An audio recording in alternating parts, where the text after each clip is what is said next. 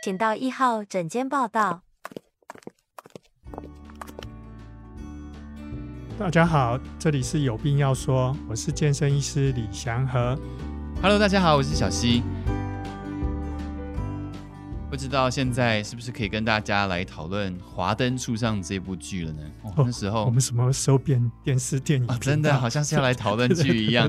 没有，因为这实在是太好看了。我刚刚才在跟医师聊，结果医师竟然完全。不知道状况外，完全不知道。嗯，那意思因为他是在讲林森北路的事情。林森北路的事情你知道吗？林森北路，嗯，对，哇，那时候那个林森北路是医美界的战区啊。哦，真的吗？对啊，对啊，对啊，因为很多人要做这个行业的一个所以那保养。可是我怎么不记得林森北路？哦，其实林森北路上面也有很多减肥诊所，是不是？还有对，还有很多医美，啊、他们就要让维持最佳状况，维、啊、持战斗力。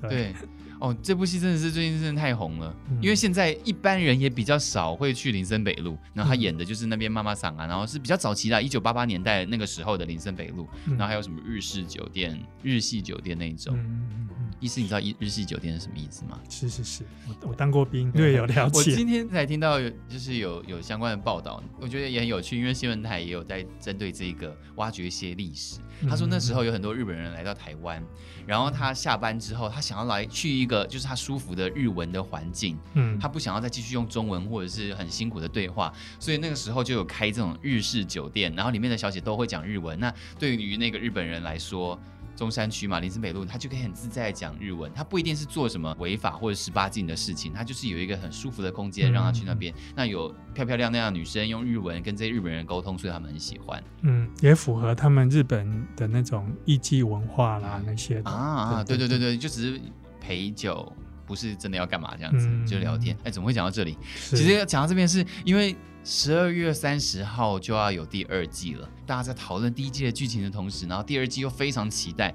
里面最让人感到期待的就是吴康仁，因为吴康仁在里面他演第三性公关的妈妈桑，嗯，所以就是想到说这个演员真的太厉害了，之前也是影帝嘛，一下子变黑啊，斯卡罗超黑超瘦，然后就华灯初上他又要演就是第三性的妈妈桑，然后之前也有就是变得比较。发福一点等等之类的，嗯，我们还是要回归我们的正题，就来跟医师讨论，像艺人这样子忽胖忽瘦的情况啊，嗯，很容易让人家担心哦，因为你看哦，我曾经遇到说，呃，突然他瘦太快，对，然后他就痛风发作，瘦太快痛风发作，哦，他那个尿酸就就飙上来了，然后还有那种呃，一直一直发胖，一直发胖，哦，除了肥胖纹之外啊，高血压、糖尿病。突然都跑出来，就胖瘦之间，胖瘦之间。那一般人呐、啊，一般人，那艺人的话，他们要做这样的体重的一个突然的改变，他们会有一个团队，他们一定会有一些营养师啦，有一些啊、呃、医疗团队的帮忙。那你说的这种团队，他也会让这个艺人面临到就是给你断食个多久多久这种情况吗？还是其实他其实还是有在吃东西？嗯其实蛮多的，像运动界，运动界很多，比方说 MMA 啦，嗯、然后 EFC 那些，他们有个量级，他们一定要差不多的体重来做做身体的对抗，那个数对对对，或者是健美一样，他会有一个上去要量体重，对对对。那你在比赛前你要把身体的肌肉练起来的时候，或者肌肉力量练起来的时候。你一一定稍微体重会上去，对。可是体重上去，你力量增加的时候，你要在比赛前要赶快到那个标准啊。对对，所以那种胖胖瘦瘦的，其实要有很精密的计算。对，那像我们一般人要这样用，都是随自己高兴，其实是很大的危险。危险哦，医生用到危危险，就是好像是真的是、嗯、对，就会身体会受伤嘛、嗯。对，那你看那时候。记得好像应该是刘德华吧，嗯，他要演戏的时候把自己弄很胖，嗯，然后又可以变瘦，嗯，对。那也有好多演员，东方西方都一样。因为因为这就是很容易被媒体拿出来写啊，就说哇，我真的是很敬业的演员呢，他这么做被赞扬。然后一般人看了这些新闻以后就说哇，我原来可以这么做，这是第一个。然后第二个，这么做就代表说他是一个很有自制力、很可以受赞扬的人，对对对，那我也要来试试看。对对，就会变成说好像是一个。很正向的东西哦，但其实对对对，但没有去说他后面有团队。其实它是一个极端，嗯，就像比赛一样，它是一个极端，容易受伤，嗯。那你体重的比赛也是一样，是一个很容易受伤的动作，嗯。这个其实是很危险，真的是很危险。那那医生在控制在几周或者是什么范围之内，让自己的身材有变化才是不危险的呢？哦，不危险的就是每个礼拜零点五到一公斤啊，这真的很少，有时候就对对对，就是你看你你一个月就四公斤哦，对，最多就四公斤。哦、那你看它上面上面这样增增减减，其实是有点太快啊。哦对对，一个月四公斤，就是大概七十五公斤变七十一公斤，哦，那也是很多啊。对，那是上限呐。那其实我们一般人大概每每个月啊两公斤差不多。可是你这个每个月两公斤，如果你是在自费减肥，你被骂死。怎么怎么说？就就人家觉得哇，我我花了钱，结果只有两公斤，只有两公斤，已经一个月了。啊，就想说刘德华都可以瘦成这样，为什么不行？对对对对对对。所以你看，很多人就以为是影视界的状况，或者是运动界，哦，他们可以那么快，那我也要那么快。对啊。那你要看你有没有这样子的身体，或者你有没有这样的需要。最重要的是，他们是为了工作或比赛要这样做，那你只是为了说哦，慢慢的想要追求健康或是漂亮。这似乎没有那么挤啊，所以你应该是要稳稳的把好习惯建立起来。嗯，这个可能比数字要重要。所以你可能说，哎，以后不要复胖比较重要。哦，以后不要复胖。对啊，你以后减到你要的，那你应该说，哎，我是不是都有天天量体重啊，或是穿衣服的时候照照镜子啊，看看自己的身形啊？哦，我很多朋友都拒绝量体重。对，因为他可能 觉得说好像没什么变化。懒得去看，其实那个天天要量。对，然后台湾就是减肥的心态，我觉得慢慢变得好像不是医生所想的那样子。因为我身边就是很多朋友就是说，嗯、哦，我前一阵子大概两周就是饿，把自己饿惨了，饿惨了，太棒了！我现在回到这个数字，然后我就回他说，哇，那可以开始吃啊。他说对，没错，我现在就是喝饮料又都点全糖的，嗯、所以大家就是饿自己饿个两周，然后又开始吃的非常的丰盛，所以现在变成瘦身是为了要吃更多，这样子的逻辑是对的吗？他这样子哈，至少他的胰脏是受冲击哦。这样子，对，胰脏是受伤的。如果又这样做的话，对，这是其实对身体还蛮不好。胰脏是会怎么样的？胰脏你突然糖分太多，它整个又冲击过来，对，它胰岛素什么的都要出来工作啊，所以就有点像某一些公司，我突然都没有订单，对，那突然耶诞节来了，订单满到爆，全部加班，哎，那最后大家受不了。哦，所以所以那个你的胰脏就是经过一年之间给你来个四五次的这样子的轮回。对，这个这个对这胰脏这一家公司就会很惨。这样的话，最后会变成什么样的情况？哎，他可能最后就罢工，那个胰脏就可能有损伤啊，嗯、功能就下降。嗯，对，这跟胰脏癌有关系吗？我我乱讲的。一一一般是不会的，但是也有人就胰脏炎，炎胰脏发炎。也许年轻人就是还好，就是觉得好玩又方便。大家就常常说哦，年轻的时候就是少吃两顿饭就就瘦了这样子。嗯，所以最麻烦的就是你第一个你没有一个长远的的规划吧，或者是有科学的一些课表或者食谱，那你可能达到那个目标是你外表看起来的目标，对，可是你搞不好肌肉就减少，哦，这样一直减一直减，你可能就肌少症了。所以其实我们在减重的过程，我们会在练肌肉，对，所以会增肌减脂，嗯，对。虽然两个加起来是一个很辛苦的事情，所以不能增肌，你至少维持你的肌肉在还没减的范围。虽然我现在很自豪，我说 OK，我有我这样子的自觉，我怎么样可以好好的瘦，瘦下来以后我可以怎么样好好的维持。嗯，但是为什么减肥是一个这么大的问题呢？因为大家就是没有办法维持住。又或者是一想到说啊，这是一辈子的习惯吗？他们有时候就会难以面对。大家对减肥的想象就是，我想要有一个一劳永逸的方法。有什么方式可以让你比较轻松的做到这种事情吗？我突然想到我姐跟我讲的一个法国谚语，嗯，就是嘴巴两分钟，对，屁股十年，就是在嘴巴吃的时候是两分钟就吃下去了。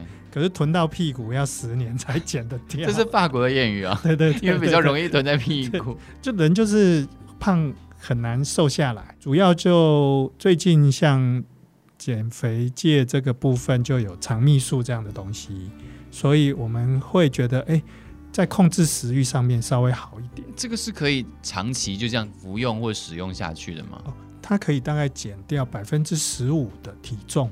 所以它前面哦，前半段前二十周啊，哦就减得很快。前二十周可以减掉身体百分之十五的体重。哎，大致上他们统计，哦，哇，那很对对对，很棒哎，所以相当于很多人大概都六分之一哎，所以一个六十公斤的人，他可能在在这个部分可能就可以减到那个八九公斤。对对，这会很影响到你的日常生活吗？比如说，你每天要运动两小时，有必要就是做这个是为了第二十一周及永远的事情。不然你什么事都没有做，很多人就什么事都没有做，我就是来我就是看长命树啊，对，你给我瘦，对对对对对对，很多人就这样子而已。对，那但是也是没有效果。呃，他会瘦，可是问题是他瘦的是假的，他可能过一阵子没有打或者没有弄，然后开始可能又胖回来，哦，而且他瘦的身体的组成是不太健康的，可能肌肉就减少了，或者是就只是脱水，可能对，可能只是药物让你觉得你可以控制。可是等到一不使用药物，你又不能控制。哎、欸，可是我记得之前医师有提过，肠泌素就是让你没有食欲啊。如果对，他会恶心呕吐，甚至有的人恶心呕吐，这太严重了吧？有的人会胃食道逆流加重、欸，哎，对，所以那个还有的胃食道逆流的人还要减量。哦，OK，对，就是他会真的不想吃，看到食物会想吐。啊，对对对，对，像我们那个诊所下面就有卖臭豆腐嘛，有一个超爱吃臭豆腐的。打完之后看到臭豆腐就想吐。哦，那应该很多人会想哇，这个是他人生第一次的体验。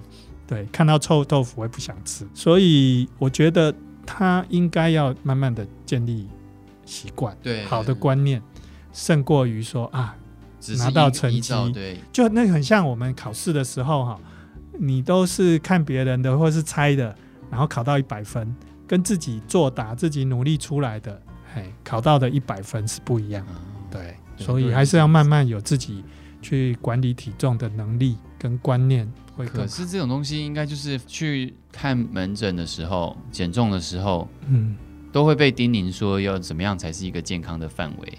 或者是你的对，可是有的人就是听一听就出出去那个，真的很常这样子。我前一阵子去找我一个朋友，然后他就是觉得我就是说你瘦的人穿什么都好看，我说你也可以瘦啊，然后说好，那我就是要开始努力了。然后我们那天就是相谈甚欢，然后就结束。然后回到家以后就发现他发现实动态，他去买了一杯红茶喝。哦，就 是有时候当下的 moment 是我有那个决心，可是之后就是我的日日子还是要过下去。我喝甜的，我心情比较爽。